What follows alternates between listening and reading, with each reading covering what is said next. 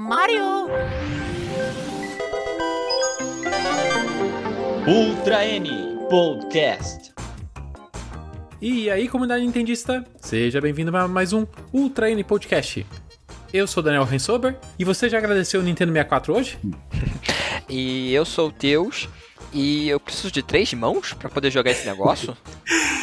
Eu sou o Júlio e o Nintendo Switch nunca será melhor que o N64 se não tiver um F0 ou um Star Fox. E hoje a gente também tem convidados. Diretamente do canal Super Você Tubeia 64, o Arthur. Opa, boa noite. Muito obrigado pelo convite. Fico feliz de participar para falar sobre o Nintendo 64, que é o meu assunto favorito. O Arthur já queimou nossa pauta aí que ele tá falando que qual é o tema, mas então vamos lá. Não pode. Hoje a gente, a gente tá, ó, esse é uma data especial, porque a gente chegou no episódio 64 e eu fiz questão que o episódio 64 fosse do Nintendo 64. Não tinha como ser de outro tema, né? É, o- já, já aqui na abertura já, o, o Nintendo 64 é a paixão da minha vida e eu tô mega animado pra falar desse console. Eu sei também que a gente tá com outras pessoas que são apaixonadas por Nintendo 64, então se você gosta de Nintendo 64, vai ter que acompanhar esse programa inteirinho. Mas antes de a gente começar, deixa eu dar aqueles recados de sempre, né? Se você tá chegando aqui hoje no Ultra N Podcast, se inscreve no nosso canal, deixa aquele like nesse vídeo, ou se você tá nos agregadores de podcast, se inscreve também e avalie o nosso podcast. Você também pode participar mais do Ultra N Podcast nos nossos grupos no Telegram ou no Discord. Os links estão na descrição.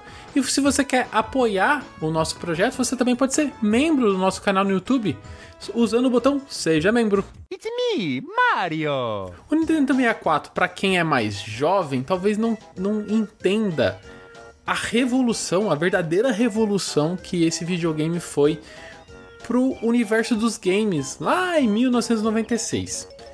Eu tive a oportunidade não só de jogar o Nintendo 64 naquela época, mas também acompanhar a história do desenvolvimento dele, assim. O meu contato com o Nintendo 64 aconte- começou bem antes do Nintendo 64. Eu acho, eu já, até- já contei um pouco dessa história em algum cast passado, né? Que o meu primeiro videogame foi o Nintendinho, só que eu fui ganhar o Nintendinho lá em 93. Cara, três anos depois, o Nintendo 64 tava saindo nas lojas. Então, foi a hora que eu ganhei o Nintendo 64 o, o Nintendinho e eu percebi que o Nintendinho não era lá essa maravilha técnica. Eu fui tentar entender melhor sobre videogames e foi ali, ali que eu conheci o projeto Ultra 64, né? Então, pra- antes da gente começar a falar da história do Nintendo 64 e tudo mais, vocês conseguem lembrar a primeira vez que vocês pegaram aquele controle maluco do Nintendo 64 em mãos? Eu vou começar pelo mais jovem. O teu, você lembra a primeira vez que você viu o, o, o Nintendo 64? Primeira vez, eu na minha cabeça tá meio confuso. Se foi quando o meu primo ganhou de aniversário o 64 ou se foi numa casa de festa. Que eu joguei o Super Smash Bros e eu não entendi nada porque eu vi um controle esquisito. Eu acho que foi nessa aí, foi numa casa de festa. Aí tinha um menino lá jogando e tal. E ah, ele me chamou pra jogar, eu, tá, deixa eu ver como é que é isso aí. Primeiro que eu não entendia como é que era o controle, porque eu, caramba, o que, que é isso aqui? Eu não sei. Coloca Aí ele me mãos do la- um em cada lado e o pé no meio, entendeu? É, aí, aí o menino me explicou. Aí tá. Aí eu fui jogar, tal, fui tentar, só que era Smash Bros. Aí, tipo, quatro bonecos na tela, e era só nós dois, eu não entendia nada. Aí só depois de um Você pegou tempo. um ótimo jogo pra ficar perdido também, né? É, era um jogo perfeito pra ficar perdido. E eu, eu, eu acho que ele botou de propósito aí na fase de Metroid lá, a Brinstar, que ficava subindo a lava só pra ganhar de alguém que não tava entendendo nada que tava acontecendo.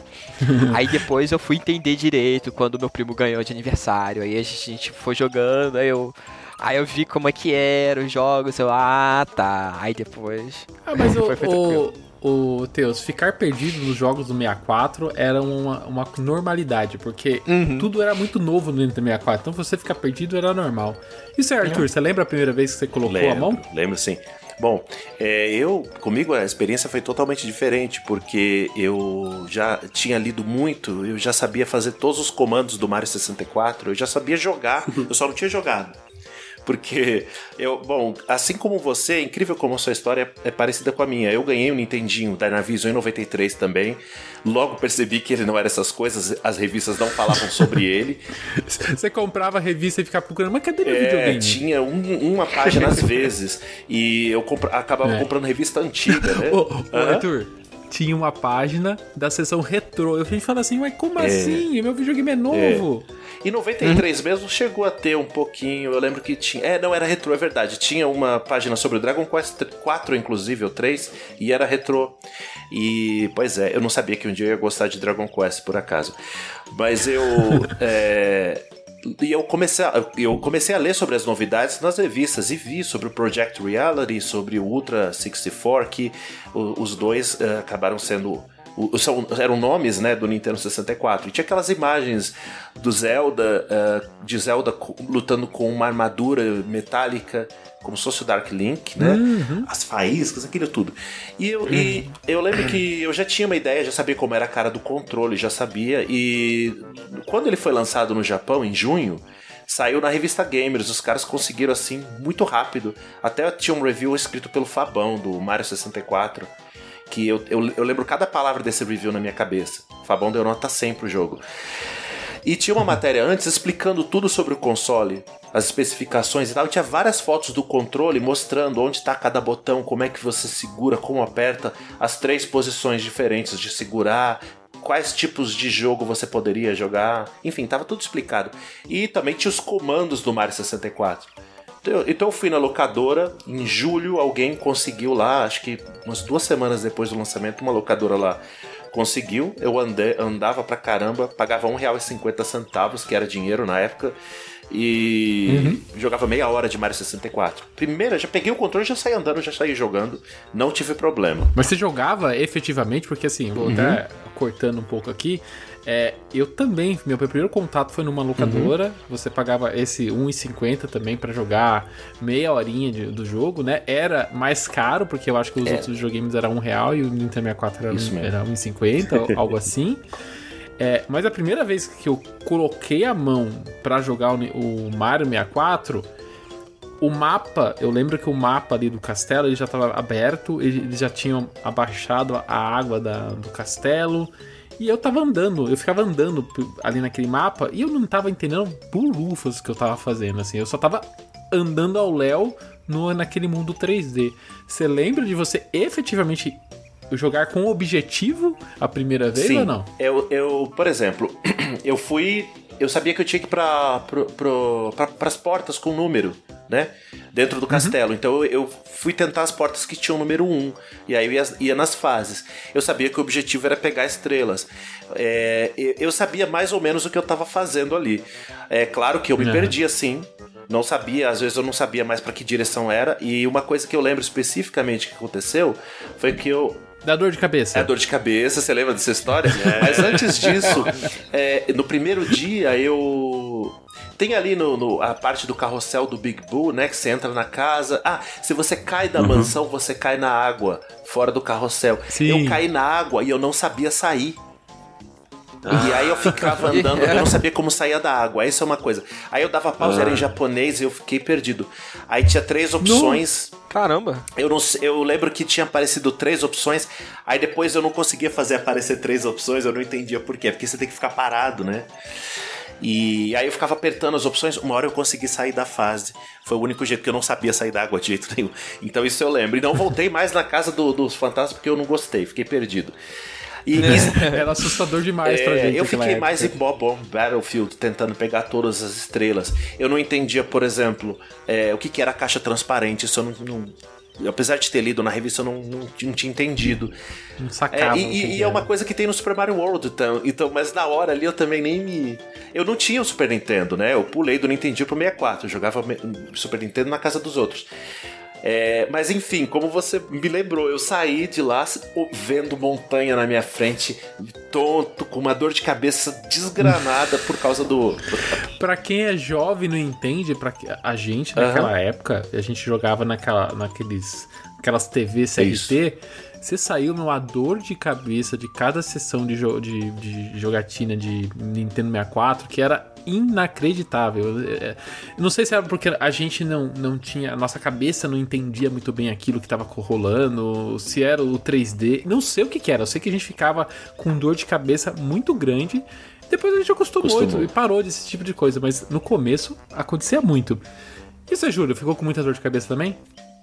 Ok, e para contar o meu, meu primeiro contato, eu preciso pedir desculpa para os ouvintes assíduos do Trend Podcast que já ouviram essa história pelo menos quatro vezes. Meu, meu primeiro contato com o N64 foi em Lan House e que era um controle de arcade adaptado para o N64, né? Então, tipo, Lembro disso. era, mu era muito difícil mesmo você fazer movimentos mais, aspas, refinados, como long jump, por exemplo, que você precisa, precisa colocar pra frente, apertar o Z e o A, sabe? Era quase impossível fazer isso como em um controle de Street Fighter. Eu me lembro em Jolly Roger Bay, é, nossa, tentar atravessar aquelas plataformas suspensas próximo ao navio, sabe? No controle de arcade foi muito É difícil. isso que você tá muito difícil. falando, era uma das novidades do Nintendo 64, que era o controle analógico, que é um controle que você, se você apertar a- é, um pouquinho pra frente, o Mario ou, ou, ou dependendo do jogo, né? Mas vamos pegar o Mario como exemplo, ele vai andar um pouquinho, vai andar um pouquinho devagar, tal. Se você colocar 100% pra frente, ele vai andar rápido, né? Então, isso era utilizado em quase todos os jogos do Nintendo 64. Se você joga esses controles para um controle analógico, como é o que o Júlio tá falando de um, de um controle de arcade, que é liga e desliga, ou seja, ou ele tá apertado pra, pra frente ou não tá, cara, você destrói o jogo, né? É, não tem como destrói. você jogar aquilo. Eu, na época, eu não sabia fazer isso. Eu via o meu primo fazendo isso, tipo, andando devagarzinho com o Link. Eu ficava, como é que ele tá fazendo isso? Aí eu pegava e, tipo, eu, eu botava tudo pra frente. Eu não conseguia ter o conceito de, de ser um pouquinho só. O Nintendo 64 é responsável por a gente fazer um salto de, de, de universo de videogames, assim, né? A gente tava acostumado aos jogos 2D, que era os jogos do Nintendinho, os jogos do Super Nintendo, os jogos do Mega Drive. A gente até tem experiências de 3D. No próprio Super Nintendo, por exemplo, a gente tem experiências do. Star Fox. O Star Fox, né? O Stunt Race também, né? Que são experiências ali 3D. Mas vamos ser sinceros, né? Aquele, aquele 3D do Super Nintendo parecia muito mais caixa de sapatos é, voando por aí, né? Do que ó, efetivamente representar alguma coisa, né? Era, era muito. Como que a gente pode dizer? É muito simplista ainda o, o gráfico do, do, do- do 3D, lento, não, não trazia muita coisa. O Nintendo 64 é uma virada de página, né? É um hardware pensado para o 3D, com quase toda a sua biblioteca de jogos em 3D, que, e também é um grande laboratório, porque assim, antes dele, antes do, Nintendo, antes do próprio Nintendo 64 existir, é, não existia esse tipo de jogo. Até a gente tem, de novo, essas experiências, tem alguma coisa nos arcades, mas o Nintendo 64 é uma, uma mudança de paradigma para tudo, tanto para o pro jogador como para o desenvolvedor. E foi ali que a gente aprendeu o que é um jogo 3D, né? O Mario 64, ele, ele foi responsável para falar assim, não, a partir de agora os jogos 3D precisam ter esse formato, né? Esse, esse controle, é, essa movimentação, né? Então é uma experiência que pra, a gente nunca tinha tido antes. Uma, certamente uma pessoa que for jogar agora não vai entender é, isso que a gente tá falando. Ah, eu vou jogar o, Nintendo, o Mario 64. Olha, ele, é, ele era diferente de tudo, mas pera, eu já vi isso em todos os jogos atuais. Não, é porque o, o Mario 64 ou o Nintendo 64 é quem trouxe isso para o nosso mercado, né?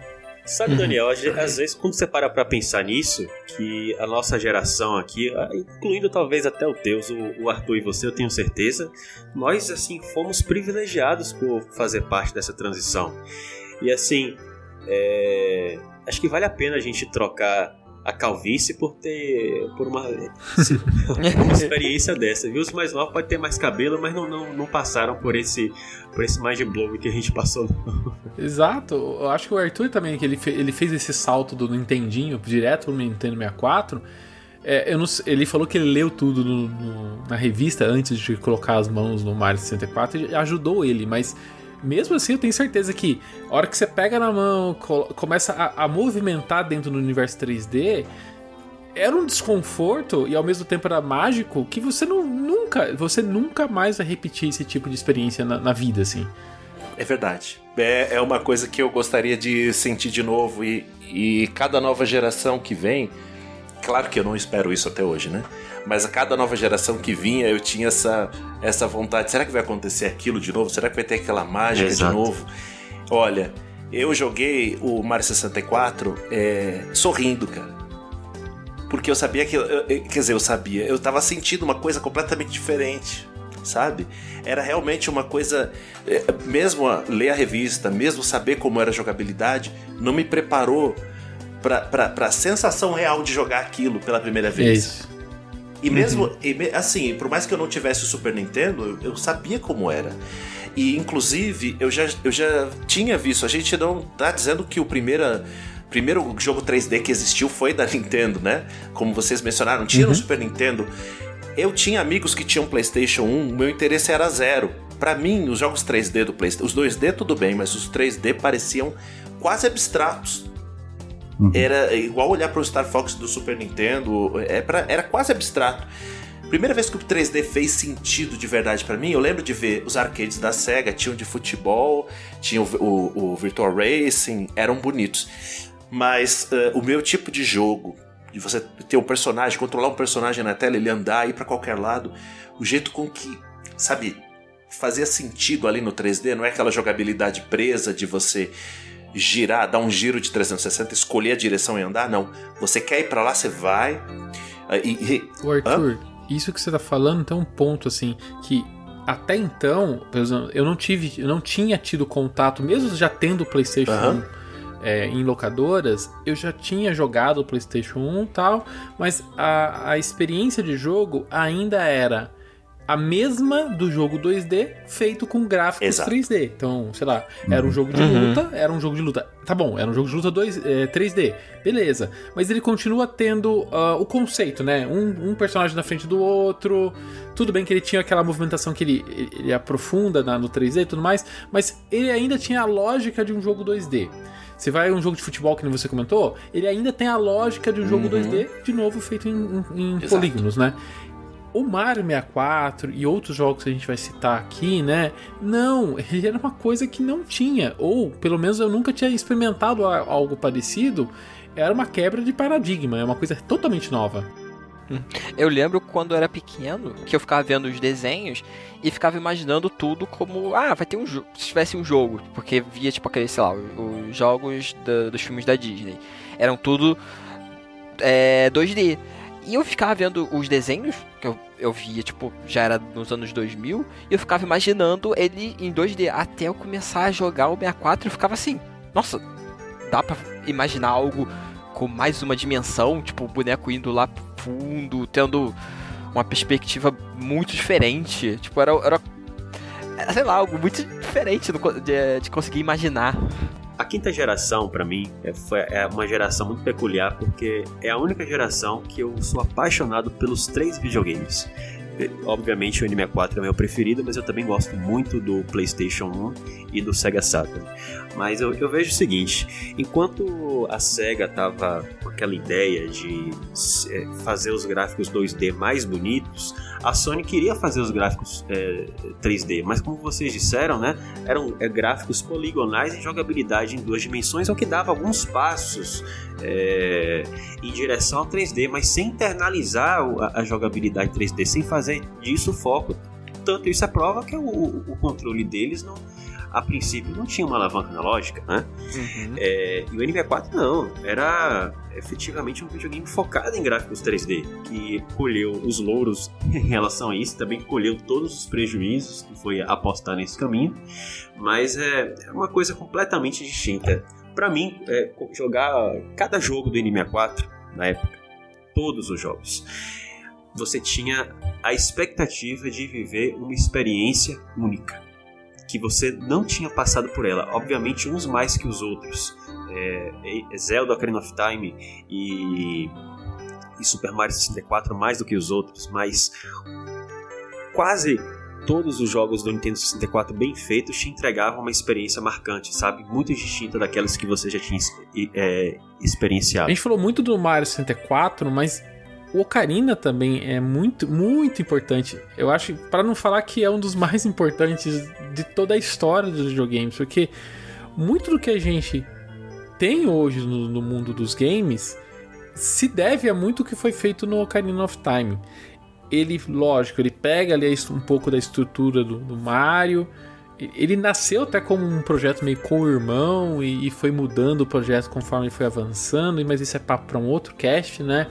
Mas a experiência entrega no Ocarina, eu lembro que isso é uma, é uma, uma experiência totalmente diferente do, do Mario 64. Eu lembro de quando ter pego o Ocarina, é, eu fi, ter ficado muito perdido eu não conseguia avançar no jogo, então aluguei a primeira vez, eu mal saí do ali da Kokiri Forest.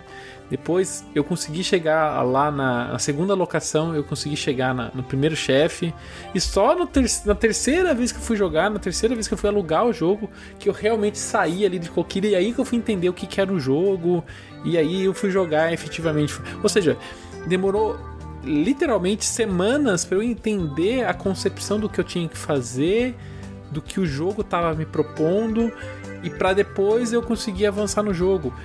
De novo, é uma experiência que hoje em dia não acontece mais com você. Você não pega um jogo e você fica horas tentando entender o que você tem que fazer. Hoje você pega o jogo, ah, esse jogo é parecido com tal outro jogo. Uhum. Beleza, você já pega dali e vai para frente, né?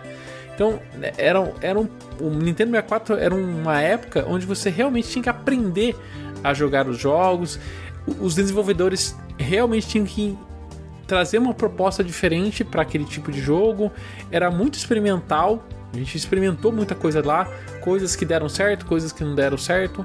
E, e, e, era, foi um momento muito único que certamente a gente não vai repetir na história dos games, porque hoje a indústria já é uma coisa consolidada e não uma coisa experimental como foi o Nintendo 64. It's me, Mario! A gente falou muito ali que a gente acompanhou a história do, do, do, da produção do Nintendo 64 e a gente quer compartilhar um pouco dessa história com vocês, né? A gente até falou um pouco ali que o Nintendo 64 começou bem antes do Nintendo 64 chegar às lojas, né? Ele começou com a Nintendo enveredando para o mercado 3D de jogos, que já era um mercado que é, o, os próprios arcades estavam trazendo pro, pro mercado, né? Chamando a atenção do, do, dos jogadores. O 3D nessa época era a, a queridinha, né? Tipo assim, era o que chamava a atenção de todo mundo, né? Que o futuro era o 3D, então as, as empresas de videogames começaram a investir né, nesse setor. A Nintendo, com o próprio Super Nintendo, né? Utilizando o chip Super FX, ela fez uso desse chip para apresentar alguns jogos, que nem a gente falou, né, do Star Fox, do Stunt Race, né? E foi a partir disso que a Nintendo começou os primeiros passos dela para chegar no Nintendo 64. E, e, além, e além do, do chip Super FX, que foi muito relevante para os primeiros experimentos, a gente não pode esquecer de três podcasts aqui do, do Ultra N que são muito relevantes para contar essa história. Obviamente, falar do, do, do podcast sobre o, o, o, Nintendo PlayStation, né? É até uhum. é, é, óbvio, mas além desses, a gente tem um episódio sobre Donkey Kong Country que a gente fala sobre como a Nintendo pegou aquela tecnologia da, da Silicon Graphics. O episódio de F0, que de certa forma os primeiros experimentos assim da Nintendo para emular a sensação 3D vem com o efeito Mod 7 e obviamente o podcast também sobre Super Mario 64. Isso aí mostra que é, os japoneses lá têm olho puxadinho, mas estavam enxergando lá adiante, né? é, mas enfim, dentro dessa dessa parceria aí do, com os, os chips Super FX, é, teve uma, uma parceria da Nintendo com os britânicos da Argonaut, né? eles surpreenderam a Nintendo quando é, mostraram fazendo gráficos é, é mostraram uma demo técnica de um jogo 3D não para o Super Nintendo mas para o Nintendinho aí mostraram isso para Nintendo e para o Sr. Suji E eles disseram: não, é, os caras são fera, e aí liberaram um milhão de dólares para que os britânicos projetassem um hardware para o Super Nintendo fazer esses gráficos 3D. Foi assim que nasceu o chip Super FX. Uh, e Shigeru Miyamoto começou a fazer os primeiros experimentos com é, gráficos poligonais desde então. A gente tem aquela lenda do Super Mario FX, né? Que mais tarde, com os vazamentos do Gigaleaks em 2020, a gente descobriu que de fato no Super Nintendo a Nintendo fez alguns desenhos poligonais, parece uma criança de, de 3 anos brin brincando com o ZBrush do Yoshi, do Yoshi e o Link nos chips Super FX. A gente tem até essas imagens aí para quem tá no, no YouTube poder rememorar esses primeiros experimentos. Porém, a Nintendo sabia que. É o Yoshi, é o Yoshi com bico, né? é o Yoshi é. com, parece uma galinha, né? Uma galinha verde. é, agora, obviamente que a Nintendo sabia que para você fazer um, um Super Mario 3D, um Zelda 3D, os, o chip Super FX não daria conta do recado. Você não conseguiria fazer um ambiente de livre movimentação. E é aí que entra na história a uma empresa muito conhecida dos fãs da Hareware, que é a Silicon Graphics e a famosíssima tecnologia das estações gráficas SDI. É, a gente sabe que essa tecnologia foi utilizada no, na franquia Donkey Kong Country. A Rare é, comprou, investiu muito, acho que praticamente todo o dinheiro é, dela para comprar essas estações caríssimas para criar gráficos em 3D e em seguida converter esses modelos em sprites. E essa mesma tecnologia foi é, utilizada para colocar no coração do Nintendo 64.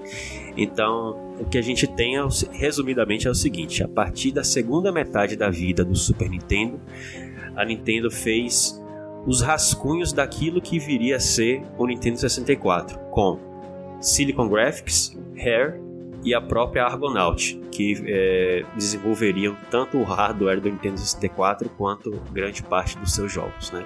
Então, o que foi plantado no Super Nintendo, a gente pode dizer que a Nintendo colheu no Nintendo 64.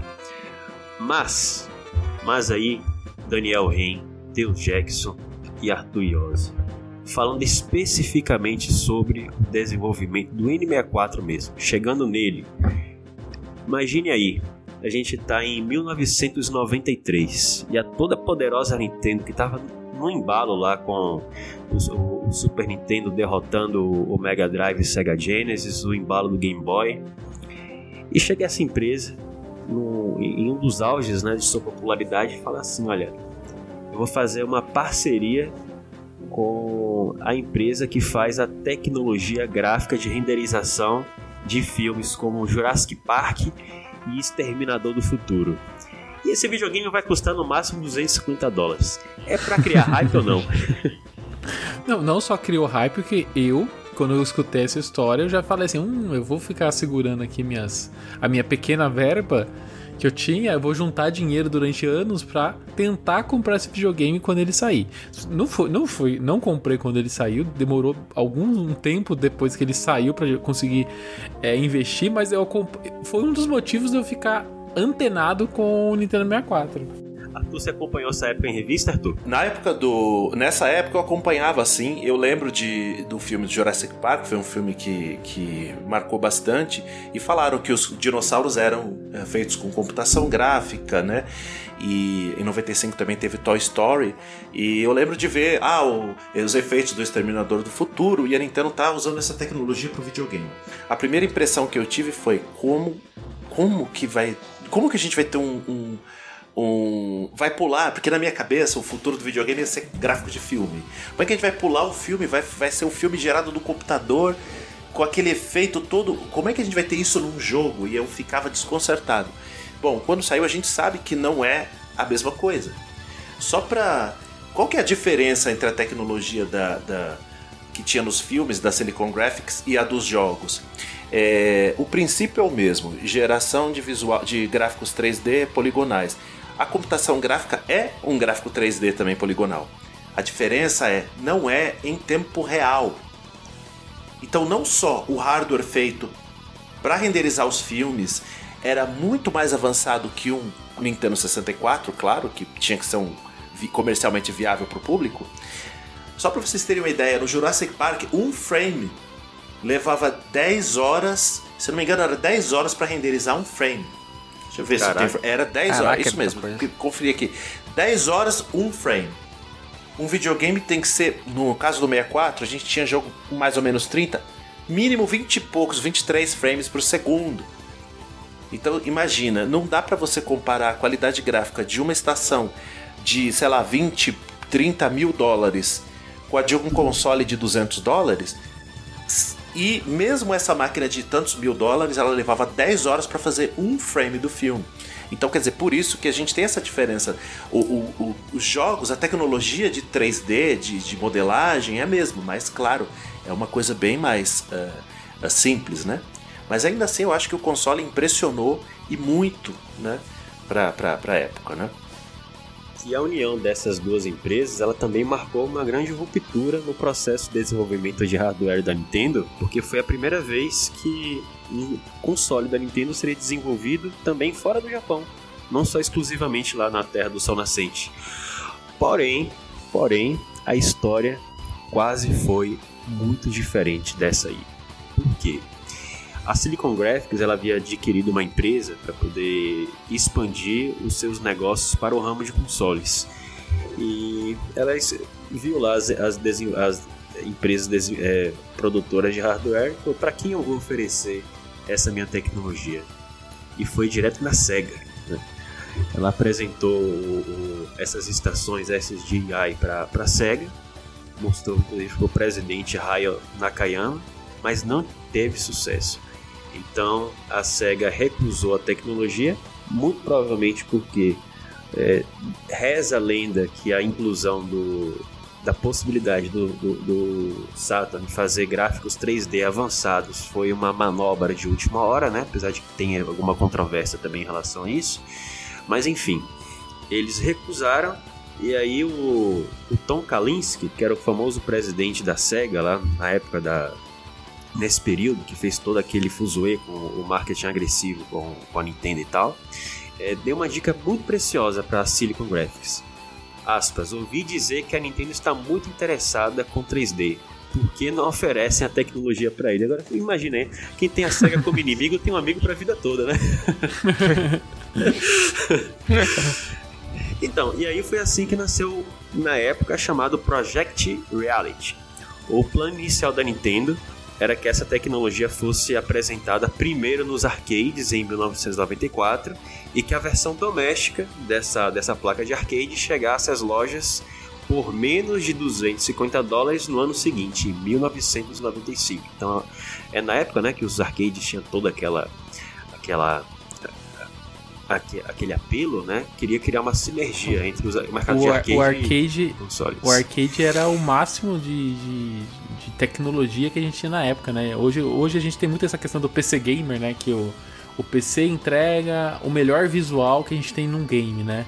E Naquela época quem não existia isso, né? Eram os arcades que eram responsáveis por ter as melhores experiências, né? É, o- parâmetro era o quão próximo do arcade era o jogo para console, né? Isso, exatamente. Isso. O Mortal Kombat, por exemplo, era um ótimo exemplo disso, o Street Fighter, né? Uhum. que são jogos que eram fizeram muito sucesso no arcade e que os portes não eram efetivamente os, os mesmos jogos, né? Isso também é interessante, porque assim, ao contrário da SEGA, me corrija se eu estiver errado, a Nintendo não teve assim um know-how tão grande, uma atuação tão expressiva nos arcades, até onde eu sei, posso estar errado, né? Mas ela tá com Eu esse só lembro foco... aqueles do comecinho. É. Eu só lembro aqueles do comecinho, tipo Donkey Kong, essas coisas lá no, bem no começo. Sim, sim, sim, mas, mas digo, logo depois que ela começou a fazer consoles dedicados, a gente teve aquela. é, é, com a Triforce, na época do GameCube, né? Que gerou inclusive o F-Zero EX, mas. é, sabe? É. é, A Parecia uma investida muito- ensaiou, eu acho, assim, ensaiou essa, essa, essa volta aos arcades, porque assim, ela nasceu nos arcades. Sim. Foi Uhum. videogames, ensaiou com o Nintendo 64 uma volta com, com essa tecnologia e não, não- não saiu muito disso. Depois com, com o GameCube também saiu isso e depois nunca mais voltou. Tem algumas colaborações, até nos tempos atuais, assim, de. O Mario tem Kart. sei, Luigi's Mansion, Mario Kart, alguns jogos assim. Acho que o Pokémon com- teve alguma coisa Pokémon. também. Teve um pouquinho É. pra arcade? É, eu acho com- que teve um negócio eu acho que- com eu arcade. acho Tem alguma, Eu não tenho acho- certeza, mas. São alguma, algumas parcerias com a Bandai Namco em, em específico. Que ela ainda tem esse pezinho no arcade, mas é muito colaboração, assim, sabe? Não é um negócio assim, um foco, ah não, vamos expandir nossos braços. Nunca, não, nunca aconteceu isso, né? Aí, ó, você deu uma ideia pra Nintendo aí, ó. É, um porte de armas pra arcade, já falou expandir os braços. Acho que aqui É. tem um certo sentido, mas enfim. No ano seguinte, o, o, o Project Reality foi anunciado em 93 e no ano seguinte, a gente não tinha na época a E3. É, Antes da, da E3, a gente tinha a CES, é, que era uma feira de tecnologia, né? Então as empresas de videogame estavam lá meio que infiltrada. E na CES de 1994, a Nintendo mostrou alguns vídeos demonstrativos para indicar o que o Project Reality seria capaz de fazer. Esse vídeo tá passando aí para quem nos assiste pelo YouTube. E é um vídeo que, sinceramente, eu acho que pelo menos até a geração do, do Wii seria muito impressionante da- do ponto de vista gráfico, sabe? Mostra é deserto, cachoeira, espaço sideral com estrelas sendo engolidas por buracos negros, uma vista muito bonita de Nova York, ainda com o World Trade Center, Torre Eiffel, cidades futuristas, efeitos de luz, assim, de um nível muito espetacular.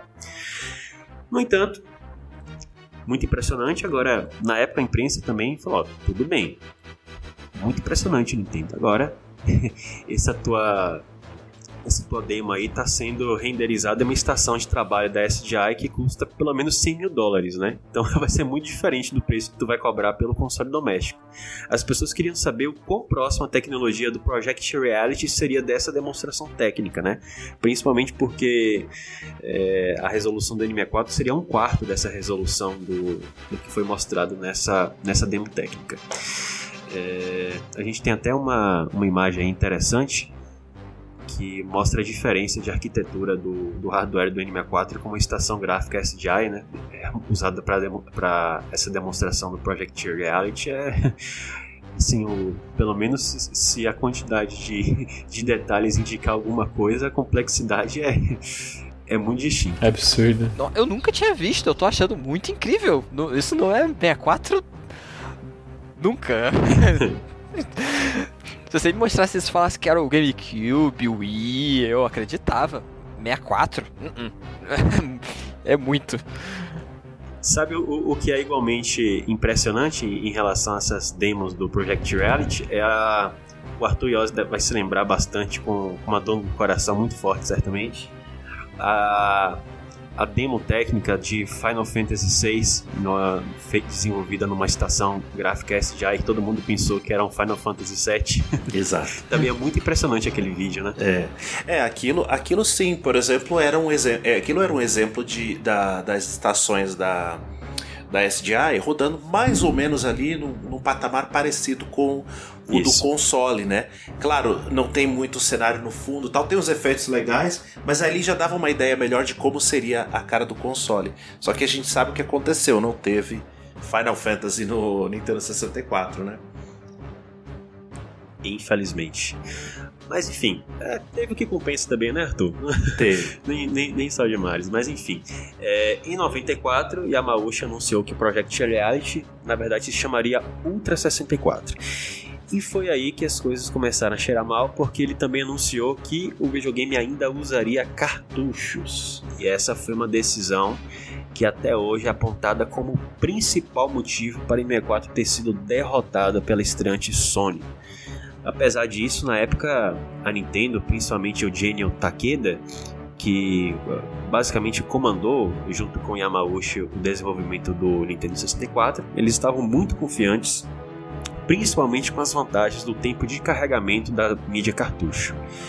É, ainda que essa tecnologia tivesse apenas um décimo da capacidade de armazenamento do CD-ROM e custasse 10 vezes mais. Por exemplo, enquanto o CD-ROM tinha 650 mega e custava menos de 2 dólares. Um cartucho do N64 custava 8 mega, tinha capacidade de armazenamento de até 8 mega e custava 20 dólares para desenvolvimento de acordo com as nossas fontes aqui.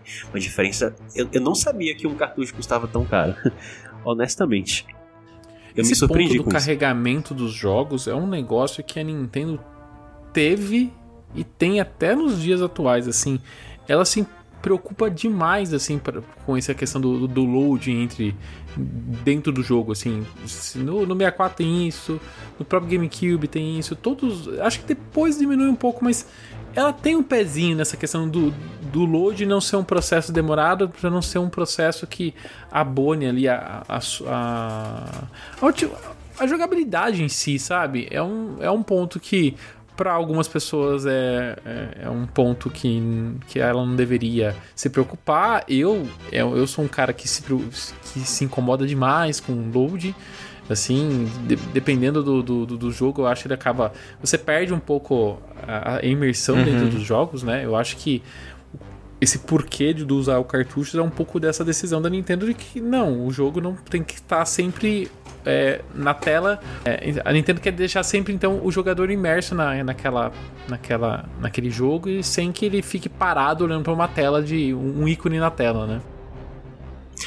É, eu realmente, quando o próprio Shigeru Miyamoto disse isso, né, que uma vez que o Super Mario 64 saiu, para ele era inconcebível imaginar ele rodando em um CD.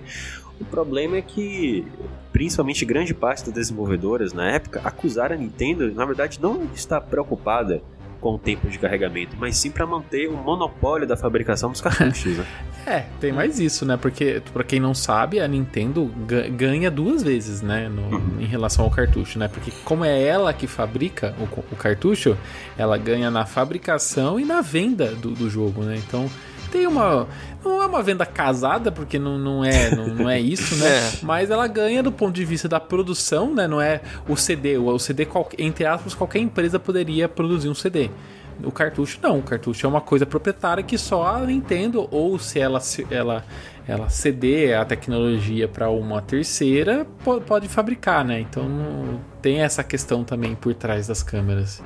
E tinha toda aquela logística, né, para você, além de, desse custo, você tinha que encomendar uma quantidade de unidades é, específica para Nintendo, para Nintendo fornecer. Era um negócio assim que, é, sabe, o, o a questão do, do, CD veio acompanhada de um modelo de negócios da Sony muito elegante, né?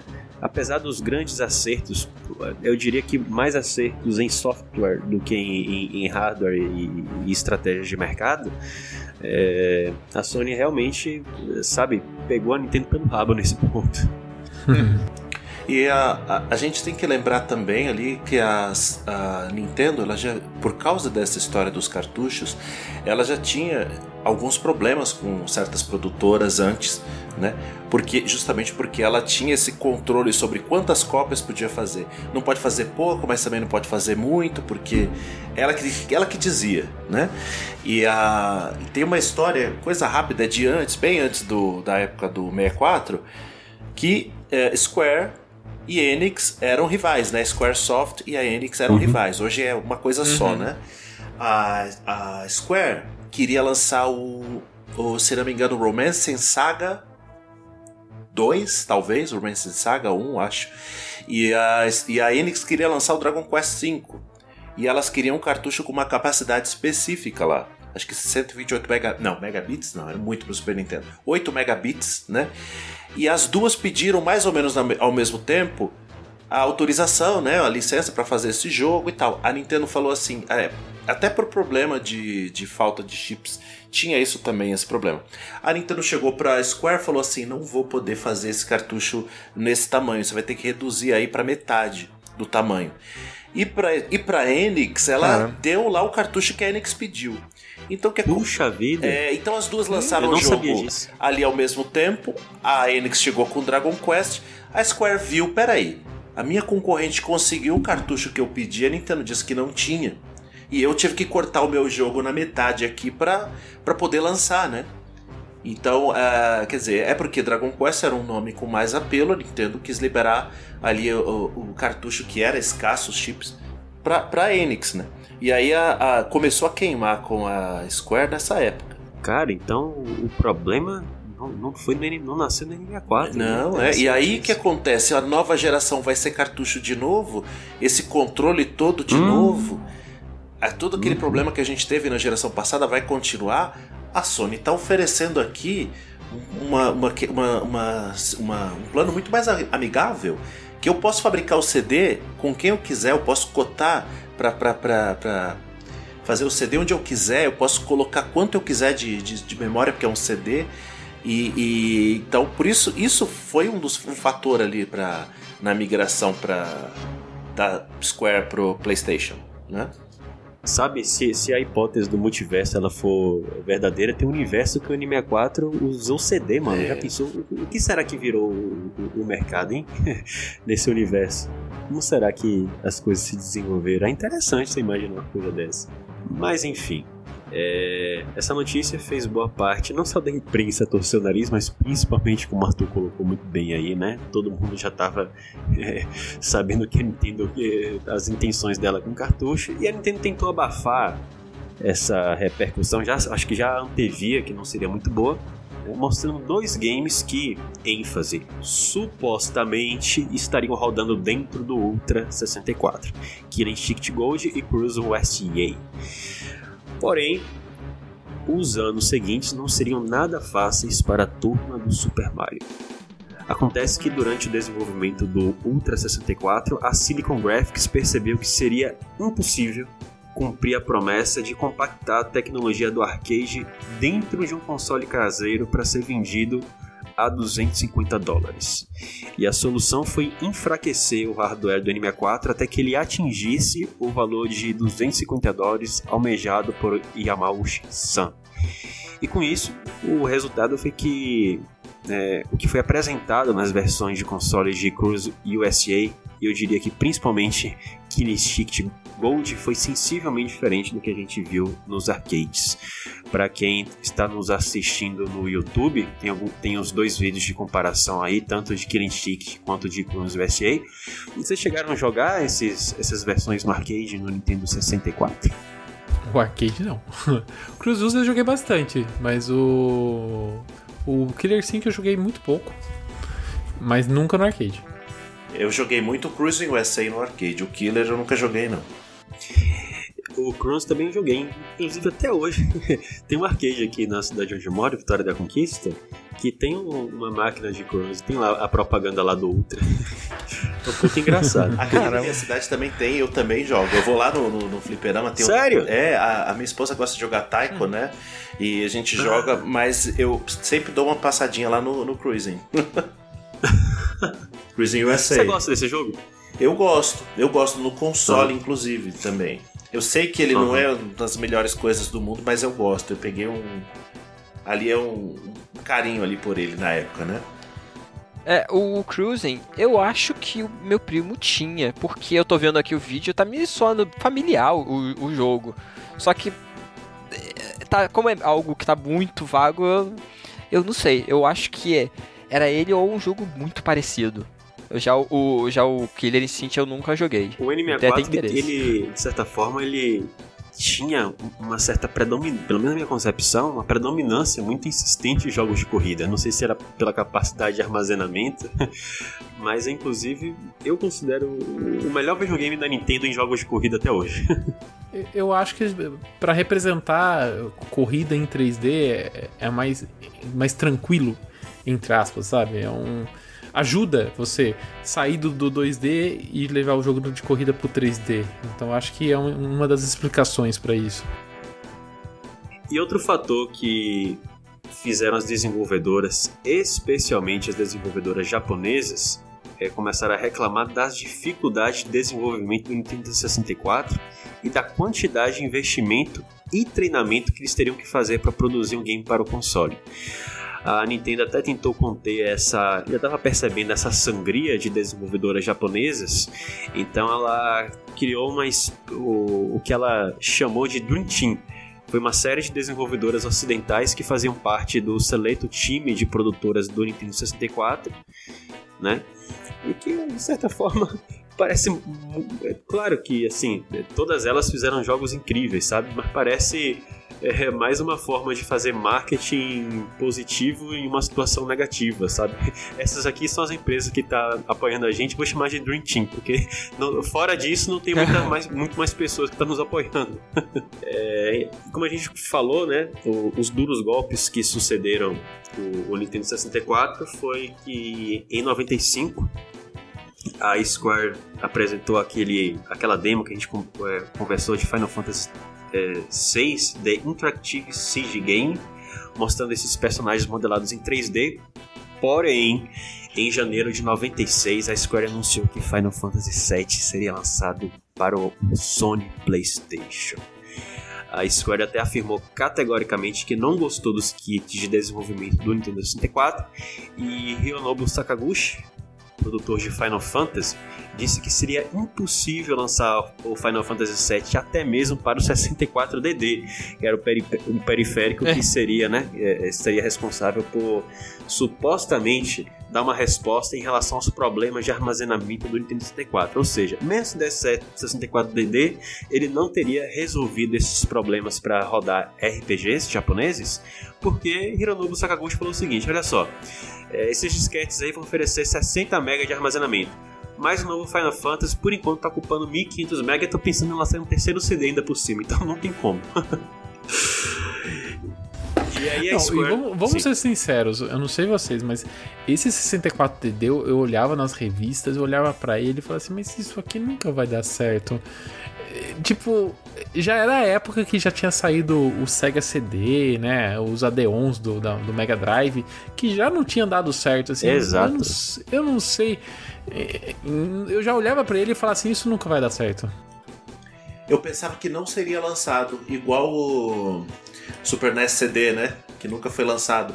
É, chegou, Che- chegou um momento que eu achei que ele não ia ser lançado. E, e, entre aspas, a gente até pode falar que ele foi meio não lançado, porque ele só foi lançado, pra quem não sabe, só foi lançado no Japão e limitadíssimo, pouquíssimas unidades, pouquíssimos jogos ou, ou aplicativos, né? Porque dentro do 64DD, até falar um ra- rapidinho, um resumo rápido pra quem não sabe o que é o 64DD, ele basicamente é um drive de disquetes pa- para o Nintendo 64 e uma das novidades dele era que você poderia ter uma parte regravável né, dentro do- dos jogos, né? Então você poderia ter softwares de edição. Então imagina que você teria uma, um editor de, de, de- fases para. Saiu até, né? Um editor de fases para o F0. Então você faz o a, sua, a, sua, a sua pista e você salva aquilo. É, ele tinha, por ser um disquete, a, a possibilidade de gravar e regravar informações era, é- era muito grande, e então esse era o conceito por trás do disk drive, né? Mas não deu certo. E depois a Square, quem acompanhou ela foi a sua arqui-inimiga na época, a Enix, e seu Dragon Quest, e foi acompanhada também, infelizmente, por diversas outras desenvolvedoras japonesas. Além disso, o Nintendo 64 ele, ele sofreu vários adiamentos, como a gente disse, inicialmente previsto para 95. Ele só foi aparecer nas prateleiras cerca de 3 anos depois do seu anúncio. E, e depois de pelo menos três adiamentos, que se deram por- pelos mais variados motivos, às vezes pelo desenvolvimento de hardware que não estava pronto, ora a desculpa foi não tem estoque suficiente, ora foi porque o desenvolvimento de Super Mario 64 realmente se estendeu mais do que deveria, com muita razão, né? Então a Nintendo teve que adiar para poder lançar o, o Nintendo 64 com um- uma rasa quarteirão, né? Agora, passando, passada essa depressão aí, e apesar de todas essas baixas, o Nintendo 64 conseguiu seu destaque absoluto da E3 de 1996. O revolucionário Super Mario 64 roubou todas as atenções e ainda foi acompanhado de diversos outros games e demos técnicas, como Blast Corps da Rare, Body Harvest da GMA, Star Wars Shadow of Empire, na época Super Mario Kart R, GoldenEye 007, Turok, Pilot Wing 64, entre vários outros. E assim a gente termina a história de desenvolvimento do Nintendo 64, né? Muitas atrapalhadas, mas acho que no fim o resultado foi muito satisfatório. It's me, Mario! O, o Nintendo 64 ele foi lançado em 23 de junho de 96 no Japão e ele chegou um pouquinho depois nos Estados Unidos, em 29 de setembro. Tanto nos Estados Unidos como no Brasil. Na Europa, ele só foi chegar no, no outro ano, em 1 de março de 97. No Japão, ele alcançou a marca dos, das 300 mil unidades vendidas no primeiro dia, sendo acompanhado no lançamento por Mario 64, o Pilot Wings 64 e um jogo de tabuleiro. Já aqui nos Estados Unidos e no Brasil, ele foi lançado com dois jogos, né? o Pilot Wings e o Mario 64. Pilot Wings é um jogo que eu amo e, e gosto, gosto muito até hoje, mas eu ignorei totalmente quando ia na locadora. Só jogava o Mario. Olhava pra cara, de, pra cara do Pilot Wings ali e não queria nem saber. Engraçado isso. Pilot Wings é, é um jogo estranho. Eu olho para ele, é um jogo que, que, que eu não entendo ele. É muito bom, ele é esquisito mesmo, mas ele é bom, eu gosto. Inclusive gosto muito do 3DS também. Pilot Wings no 3DS também é muito bom. Ah, esse do 3DS eu nunca joguei, mas é, ele se passa na Wuhu Island, né? Exato. De Wii Sports Resort. Isso. Foi feito pela Monster Games, afinada, né? Isso. Acho que quebrou recentemente. O, o Pilot Wings 64, e eu gosto dele, eu comecei a jogá-lo agora quando ele saiu no Nintendo Switch Online. E sabe, uma coisa que eu acho que o Nintendo 64 criou na Nintendo e que depois, na geração do Wii, na minha concepção, ela se afastou um pouco disso. Mas é que naquela época a Nintendo tinha um tesão danado de criar mundos, mundos incríveis, sabe? E você vê a, a qualidade dos cenários, a, a- riqueza de detalhes de Pilot Wing 64, é um negócio assim, que jogo gostoso de explorar. É muito gostoso de explorar. Nintendo, nossa, todo mundo to- to- todos os mundos que a Nintendo criava para o N64 era tudo muito bem feito. Era uma época muito incrível. E vou te dizer uma coisa. Se você olhar em termos de visual dos mapas, claro que em dimensão é outra coisa, mas em termos de visual, compara com o, o Flight Simulator 95. Eu acho que o Pilot Wings parecia um jogo bem refinado até visualmente. Se você olha hoje, ele parece feio, esquisito, mas ele era muito bonito, muito bem feito para época. Em comparação com o Flight Simulator, por exemplo, que é autoridade no- nos jogos de voo, né? Claro que, guardadas as devidas proporções, Flight Simulator é um mapa gigante, né? É, e por falar nesse- nesses parâmetros, né? Até te dando uma deixa aí, a gente não pode falar é, disso sem lembrar de uns um jogo de corrida que saiu uns meses depois, que foi o Wave Race 64 e sua física magnífica de água, Ótimo. né? A melhor água já vista nos videogames até então, né? Exatamente. E olha, gente, até hoje o pessoal fala que a Nintendo faz milagre, né? Caramba, o hardware do Wii, mas olha como tá o Mario Odyssey, 60 FPS, jogo lindo.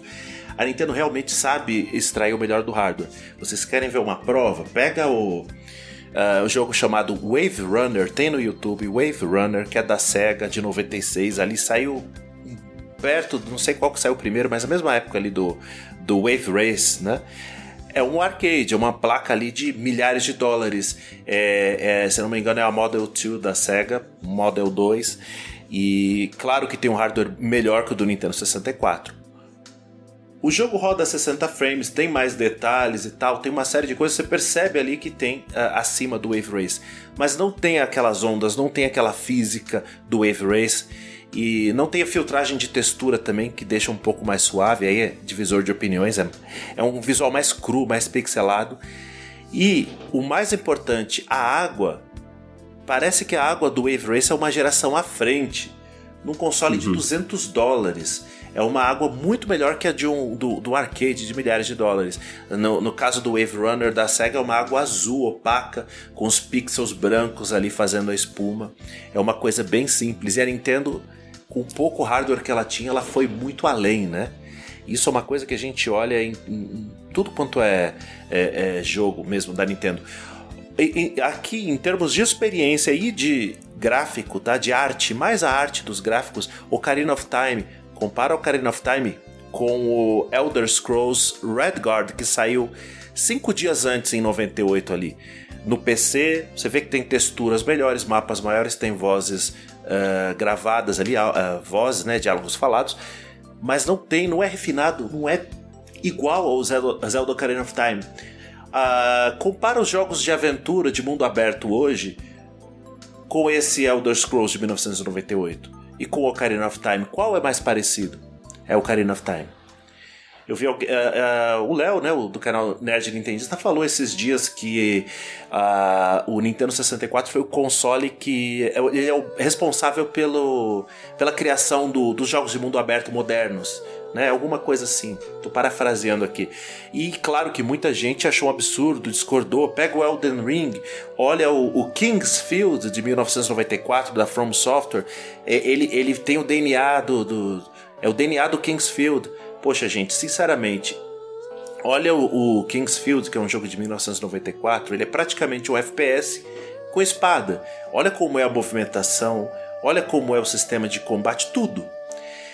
Aí você olha Elden, é, Elden Ring, me fala, qual é mais parecido? Kingsfield? Elder Scrolls dos anos 90 ou é Zelda Ocarina of Time? E aí você percebe como hoje muito do que é padrão, do que as pessoas estão acostumadas, veio do Nintendo 64.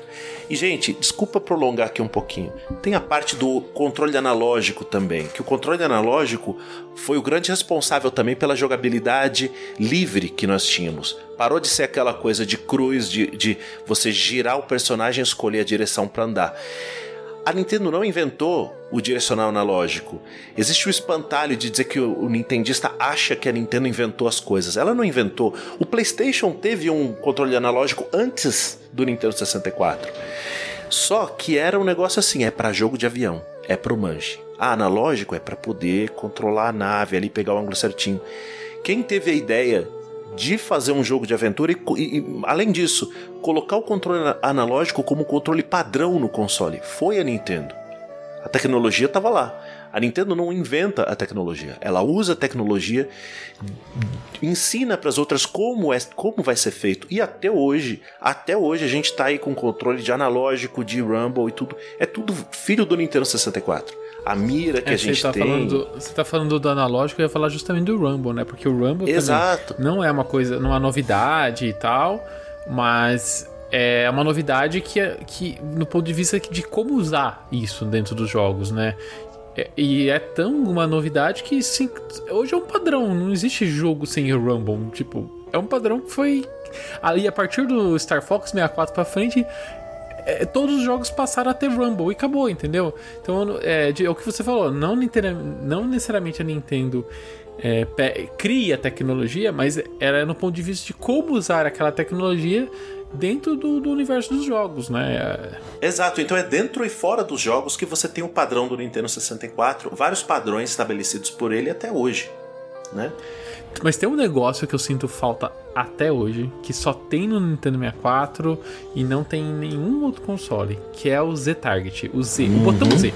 Aquele botão naquela posição, é, vou até para voltar um pouco atrás, né? Para quem não, nunca pegou um controle 64 na mão, você tem o, a- os três apoios e no apoio do central, atrás do analógico, você tem um botão Z que, que é um gatilho. E, é- é- ele tem o formato de um gatilho.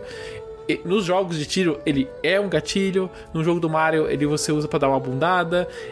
O jeito como o, o controle foi desenhado e onde aquele botão está colocado na sua mão, ele tem aquela pegada.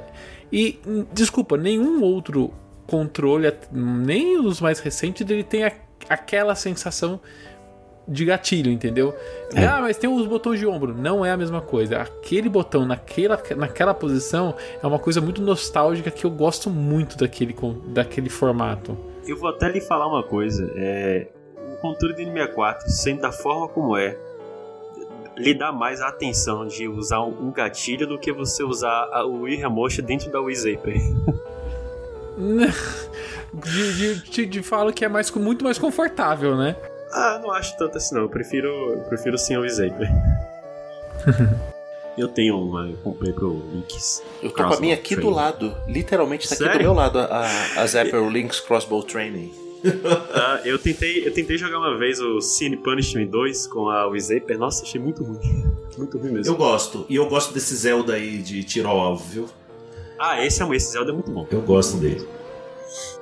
It's me, Mario!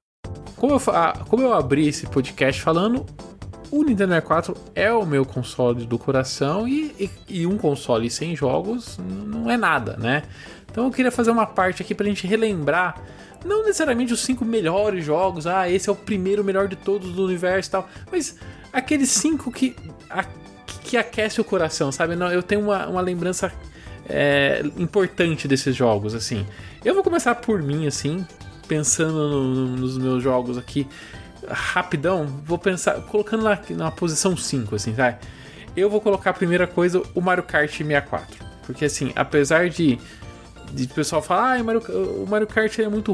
É, é, como que fala? É, rústico, vamos dizer assim. Ele tem os gráficos 2D no personagem, não é 3D e tudo mais. Mas é um jogo que eu acho extremamente divertido até hoje. Essa mecânica que o pessoal reclama também de. Ah, e o primeiro jogador é mais lento que o segundo e, e, e é meio roubado, vamos dizer assim ao mesmo tempo ele, ele deixa o jogo vivo o tempo todo, então eu, eu gosto muito desse, dessa mecânica, assim. Então eu vou, eu vou deixar o, o, Mario 64 nessa posição. Aí, segundo, quarto lugar, eu vou pegar. Deixa eu pensar. Nossa, é, é tanto jogo que eu gosto e. Ai, ai, ai. Eu acho que eu vou colocar o, Star Fox 64, que também é um jogo que. que cara, ele foi muito legal quando eu joguei na época. E, e, quando eu revivi ele no 3DS também, ele é muito legal. É, essa questão de ter múltiplos caminhos, os, cada, o, cada fase ser um, um, planeta totalmente diferente, ter habilidades diferentes né, de, de cada veículo. Nossa, ele é fantástico, assim, né? Terceiro lugar, eu vou colocar o Diddy Kong Racing, que é um dos jogos mais importantes, assim. Eu joguei demais Diddy Kong Racing porque ele foi um cartucho que veio no meu Nintendo 64. Quando eu comprei o meu Nintendo 64, Diddy Kong Racing veio junto, né? Era uma fitinha Piratex safada que eu colocava o jogo naquele, naquele Transformers do, do, do Nintendo 64. Vocês já jogaram o joguinho pirata no Nintendo 64? Você tinha uma, um, um cartucho fake que você colocava e depois você colocava o cartucho pirata em cima. Então era um Transformer, né? E, e ele não tinha o jogo completo. Então a, a parte história do Diddy Kong Racing eu não jogava nessa época, porque quando eu entrava no jogo, ele travava. então, e ele não tinha save também. Então, é, era muito louco. Eu jogava só a parte multiplayer com meu irmão, principalmente. Eu era muito bom de, com Racing, então é um jogo que tem eu guardo com muito muito amor assim. Inclusive, Daniel, Ai. se Kong Racing não aparecer agora no Nintendo Switch Online, eu acho que ele não vai ter uma nova oportunidade, que o momento parece ser esse. Não, tem, tem que aparecer, gente. Não, não, não, não diga isso, não diga isso, né? Segundo lugar, nossa senhora. Segundo lugar, eu vou colocar o Banjo Kazooie. Com andor no coração, que eu colocaria ele em primeiro também, mas. Banjo Kazooie é. Acho que é a melhor experiência de jogo 3D no Nintendo 64. Ah, Mario 64. Mario, Mario 64 ele é magnífico no, quando ele saiu, mas o Banjo Kazooie para mim ele pega o que Mario 64 apresentou e evolui tudo. Evolui mecânica, evolui gráfico, evolui universo. É um universo coeso, um hub que interliga com as fases. Cara, Banjo-Kazooie é um clássico absoluto que insuperável nem pela sua continuação, entendeu? Na minha opinião. Então, Banjo-Kazooie eu acho um jogo que eu joguei, sei lá, 10 vezes 100%. Ele é maravilhoso. Só coloco ele um ponto a menos de Ocarina of Time, porque de novo, o que a gente como falou um pouco já nesse cast, mas Ocarina of Time, ele, ele é um jogo que quer, não só é excelente até hoje, mas ele quebra paradigmas. E os paradigmas que ele quebrou lá são carregados pelo, pelo, pelo universo dos games até nos dias de hoje e vai ser levado, eu digo, pro resto do, do, de todos os jogos que vão ser lançados no futuro, assim, porque ele, ele criou é, como um jogo de aventura 3D tem que se comportar. E, e isso não, ninguém vai tirar isso dele, entendeu? E, o Ocarina of Time foi extremamente importante quando ele saiu, ele é extremamente importante. Dá para você voltar e, e, e você, se você estudar e entender é, como eram os jogos até ele e jogar por esse prisma, você, eu acho que você ainda consegue entender o porquê que ele é tão importante. Então, o Ocarina of Time é uma jornada in, inacreditável que se você nunca jogou, tem que jogar porque é uma aula de game design. E vocês? Qual que é o- os cinco melhores ou jogos mais amados por vocês? É, em quinto lugar, um jogo que ainda não foi mencionado aqui, mas que é, eu joguei demais na época. Não joguei tanto quanto os outros depois, mas na época foi demais. E o mais importante, pessoas que não jogavam videogame normalmente costumavam jogar do meu, do meu ciclo é, familiar e de amigos, né? Que foi o 007 GoldenEye. A, a, o multiplayer, a, a, é inexplicável. O fato de ter quatro controles no, no Nintendo 64 fez a diferença, porque as reuniões que nós fazíamos, aí também não era multiplayer online, né? Multiplayer eh, presencial. É, é uma coisa que também não dá para reproduzir mais. Mesmo quando eu chamo gente na minha casa, aquela a- aquela mágica do, do, do multiplayer local de quatro jogadores do Nintendo 64 era algo novo também, algo incrível. E o 007 era um dos mais divertidos para isso. Foi um dos que eu mais joguei na época, né? Esse em quinto lugar, então. Em quarto lugar, e dói demais colocar esse em quarto lugar, mas é porque os outros estão. é- é- não dá, não tem competição. Mas em quarto lugar, para mim, adivinha? É Mystical Ninja Starring Goemon. Esse, esse é o jogo do meu coração. Eu sei que ele não é melhor jogo que tem, ele é cheio de defeitos, especialmente a versão japonesa é toda bugada, mas a versão americana ok, mais polida. Mas o que tem de incrível nesse jogo, e eu acho uma pena que ele não seja mais popular, é que ele, ele serviu de ponte entre Super Mario 64 e Zelda. Porque dá pra ver a inspiração ali. Claro que eles olharam para o que a Nintendo fez com o Mario 64 e tentaram fazer algo ali naquela base, né? Só que o Goemon vai além. O Goemon não é um jogo de fases como o Mario. Você tem o mapa do Japão e você anda por, você vai passando por diversas cidades do Japão com dungeons, todo aquele esquema de Zelda. É claro que existia o Zelda no Super Nintendo antes, né? Mas em 3D, aquele tipo de jogo em 3D foi o Goemon que veio primeiro, né? Você visita várias cidades, você é, vai para dungeons e não só isso, o jogo tinha ah, vozes ah, faladas na- tinha dublagem, né, na abertura e no final, tinha músicas cantadas, três músicas cantadas. Então ele me impressionou em muitos aspectos. A qualidade de áudio dele também é uma coisa de louco. Só ouvindo mesmo direto do console para perceber a diferença. E então ele serviu de ponte. Foi a primeira experiência que eu tive com o mundo 3D, o mundo aberto 3D. Vamos- é- é- o nome mundo aberto é meio difícil de definir às vezes, né? Claro que ele era mapas divididos em salas, mas era um mundo inteiro contínuo, era o mapa do Japão. Então esse jogo é inesquecível e é um dos jogos que eu mais joguei na minha vida.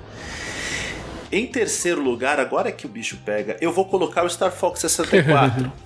Se, eu- se o Goemon foi um dos jogos que eu mais joguei na vida, o Star Fox 64 talvez seja o jogo que eu joguei mais que eu mais joguei na vida. É, eu sei cada linha de diálogo desse jogo, eu sei cada inimigo onde vai aparecer. É incrível como um jogo tão linear, né? Pode ter um fator replay tão alto. Eu não sei explicar, mas eu, eu é um é uma coisa que cada nova plataforma que sai, o Star Fox saiu no Switch Online, eu tenho que pegar todas as medalhas, destravar o, o modo extra. Era, gos- Era gostoso fazer recorde É, nele, né?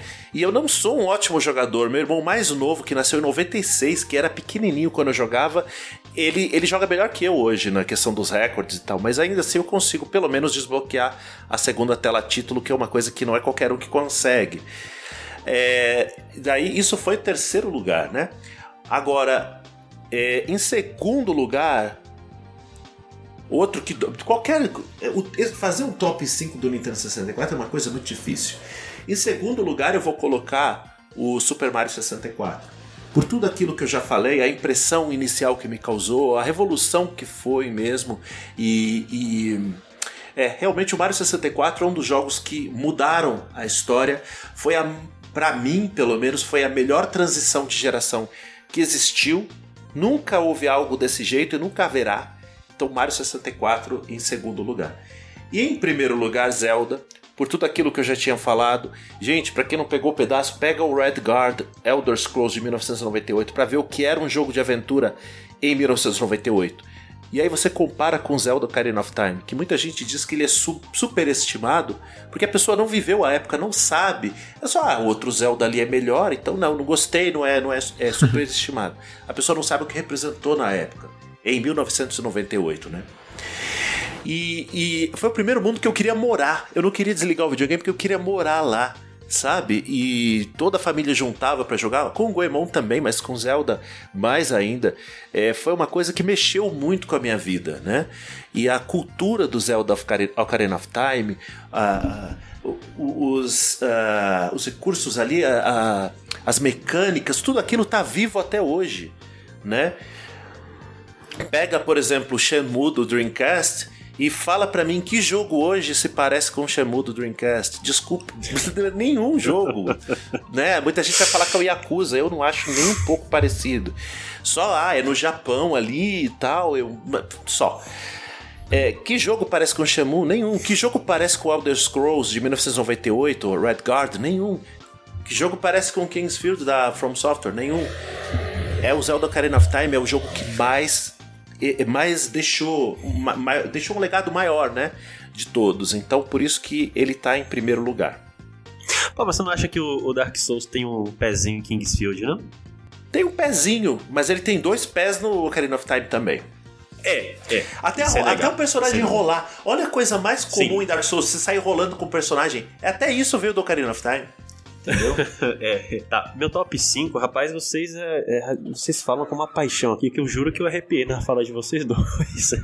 é realmente é, uma sensação muito única, assim, uma sensação de pertencimento, sabe? Eu vi pessoas falar com essa paixão toda sobre Nintendo 64.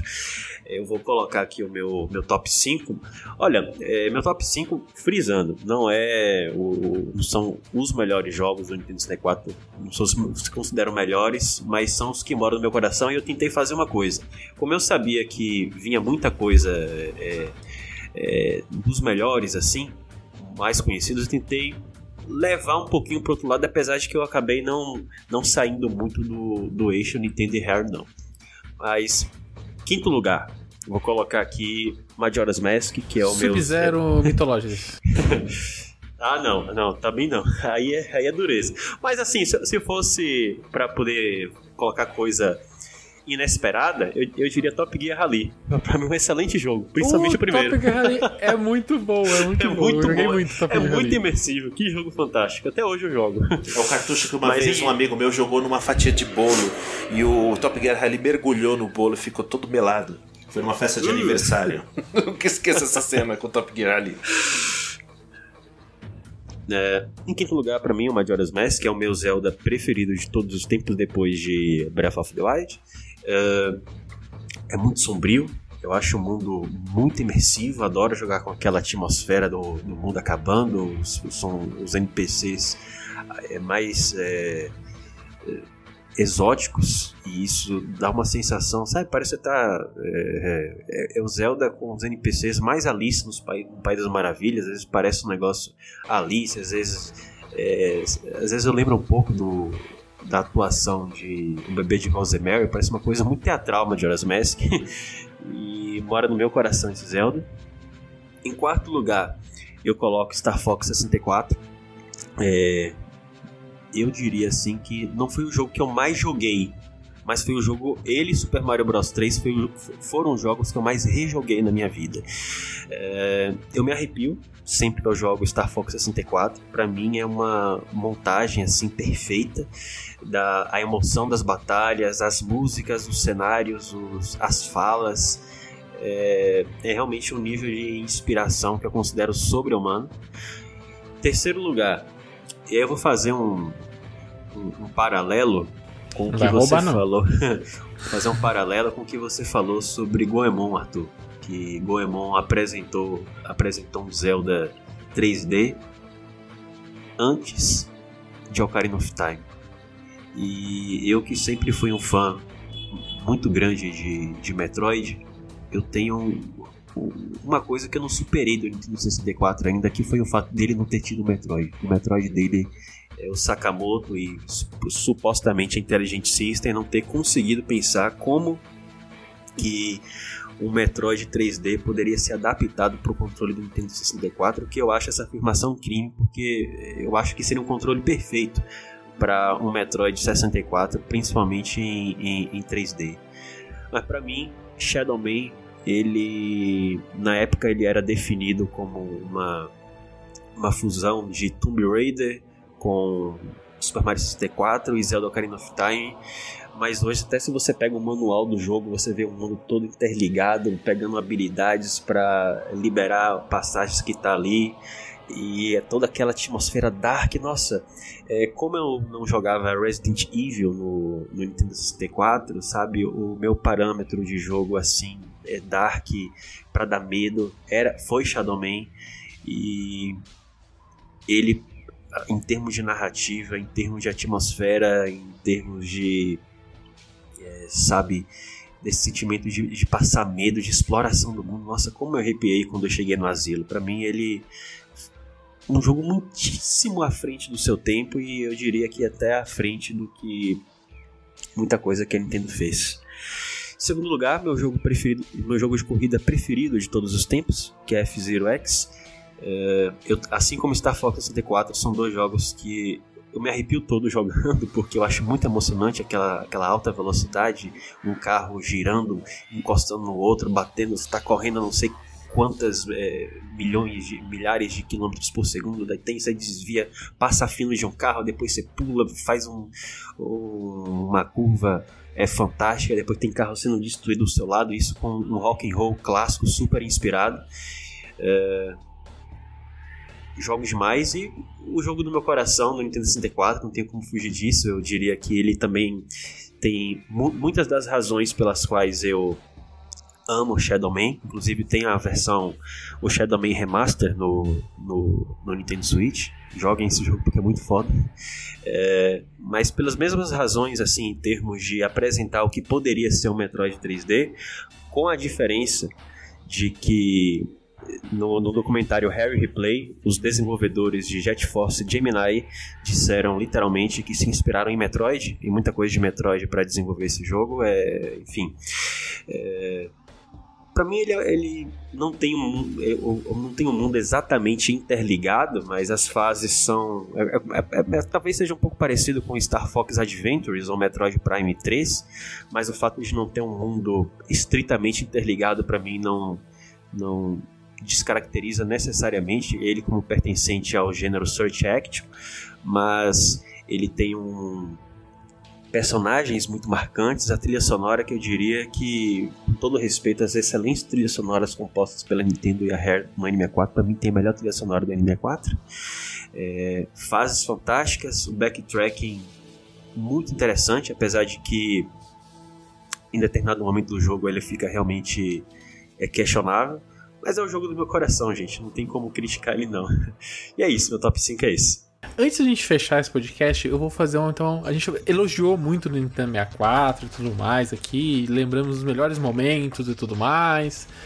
Mas nem só de, de confete que vive no Nintendo 64. A gente teve muitos problemas. Eu quero perguntar aqui qual foi a pior experiência no Nintendo 64. Foi aquele jogo que você falou assim: Meu Deus, que que é isso que eu tô jogando? Eu vou dar o meu aqui já, tá? O meu foi o Quest 64, porque meu Deus do céu, que jogo est... Eu não Olha, eu não entendi.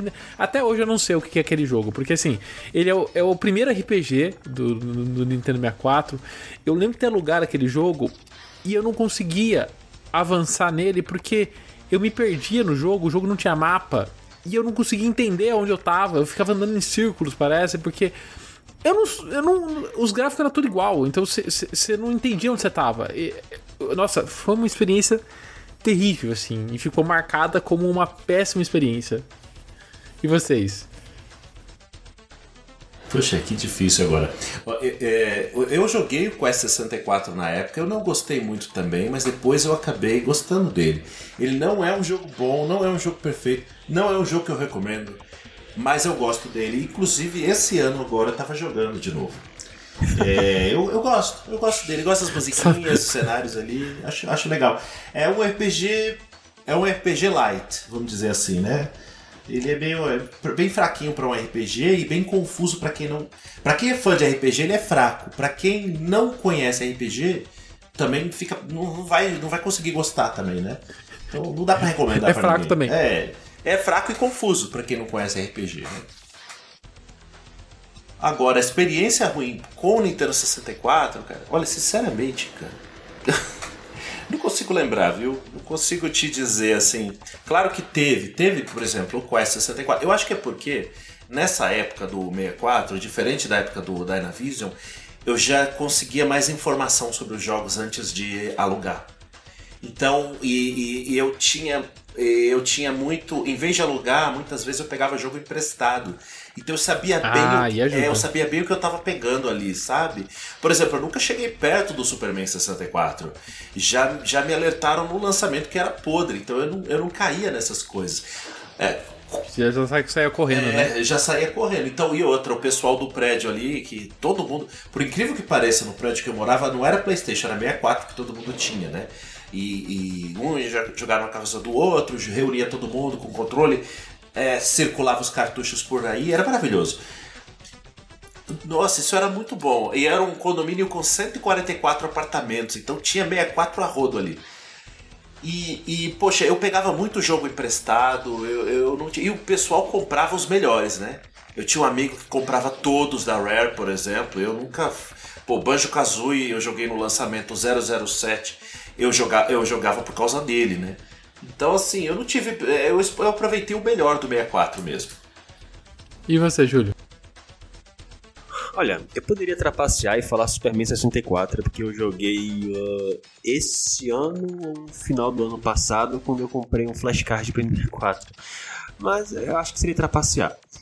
E eu, agora, porque vou dizer uma experiência contemporânea que foi terrível: FIFA 64. Muito ruim, assim. Eu sempre gostei de jogar, por incrível que pareça, eu sempre gostei de jogar jogos de futebol no, no videogame. E o Anime 4 tem excelentes jogos de futebol. Mas o FIFA 64, ele é terrível, horrível. Você não tem impressão que tá controlando o, o personagem, sabe? Parece que tem input lag, os gráficos são muito mal feitos. Parece estar jogando com sprites no, no- no campo de futebol. Terrível, muito frustrante. Pra mim, sem dúvida, o pior jogo de Anime 4 da época que eu joguei. Felizmente, é, junto com o FIFA 64, depois eu consegui um cartucho do International Superstar Soccer 64. Esse sim, jogaço. It's me, Mario! E você, qual foi a sua experiência com o Nintendo 64? Jogou na época? Jogou agora no Switch? Deixa aqui embaixo nos comentários a sua vivência com o Nintendo 64. Arthur, queria agradecer a sua participação e onde que o pessoal consegue te encontrar. Bom, eu faz um tempo que eu não tenho feito vídeos para o meu canal, muito tempo, mas eu pretendo voltar. Eu tenho trabalhado agora, é, eu tenho estudado muito modelagem 3D e tenho tentado fazer um visual low poly Nintendo 64, né? E eu tenho publicado os resultados disso no Twitter, Super Você Tubeia 64, e no Instagram também, Super Você Tubeia 64. Esse nome bizarro, é, mas, mas dá pra achar. Super Você Tubeia 64. É, eu pretendo voltar a fazer vídeos, inclusive, em breve, mostrando esse processo de, de modelagem, de, de criação dos gráficos ah, retrô 3D, que, é- que é a minha paixão no momento, né? Então é isso, Super Você Tubeia 64, qualquer lugar que achar vai ser eu, ninguém tem esse nome esquisito. Links na descrição também para quem quiser ir direto no, lá para as redes do Arthur. Muito obrigadão aí pela participação. Valeu, Arthur. E muito obrigado pelo convite, né? Eu fiquei muito feliz, porque eu gosto muito de vocês, gosto muito do, do Ultra N Podcast. Eu acho maravilhoso o trabalho que vocês fazem. Muito obrigado, cara. Obrigado. E você também encontra o Ultra N Podcast em todas as redes sociais. É só procurar lá, arroba Ultra N Podcast. Se você chegou até aqui e não se inscreveu no nosso canal, se inscreve, deixa o curtir, deixa o comentário que ajuda bastante no engajamento do canal. Você também pode me seguir, eu, Daniel, lá no Twitter, na arroba Daniel Ren. Eu estou no Twitter e Instagram pela arroba Júlio Rodrigo X. O Ultra N Podcast dessa semana fica por aqui hoje. A gente se vê daqui 15 dias. Até mais! Valeu! Valeu!